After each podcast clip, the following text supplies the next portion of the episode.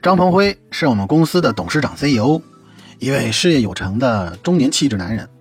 马克是我们公司的市场营销部总监，公司创业元老，鞍前马后的跟着张总多年，风流倜傥、玉树临风的帅哥一枚。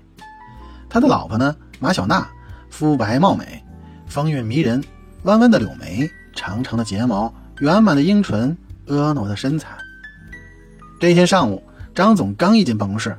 还没坐稳，只见马小娜推门直接闯了进来，手里还挥舞着一条粉红色蕾丝花边的女士内裤，一脸委屈地对张总说：“马克这个王八蛋，哎，他昨天晚上回家，他竟然穿了这条女人的内裤。”嗯嗯，说着他就呜咽地哭了起来。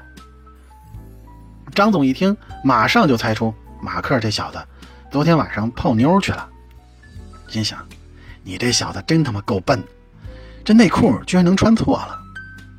正想着，只听马小娜继续说：“张总啊，你一定要管管他呀，要不然我这日子没法过了。”看着马小娜哭天抹泪的样子，张总怜香惜玉地说：“好好好，回头我找他好好谈谈。”马小娜离开后，张总发现那条内裤被落在了沙发上。这时。正恰巧有人敲门，于是他急忙的把内裤揣进了自己的裤兜里。一天忙碌的工作后，张总晚上回到了家，老婆准备洗衣服的时候，从他裤兜里翻出了那条内裤。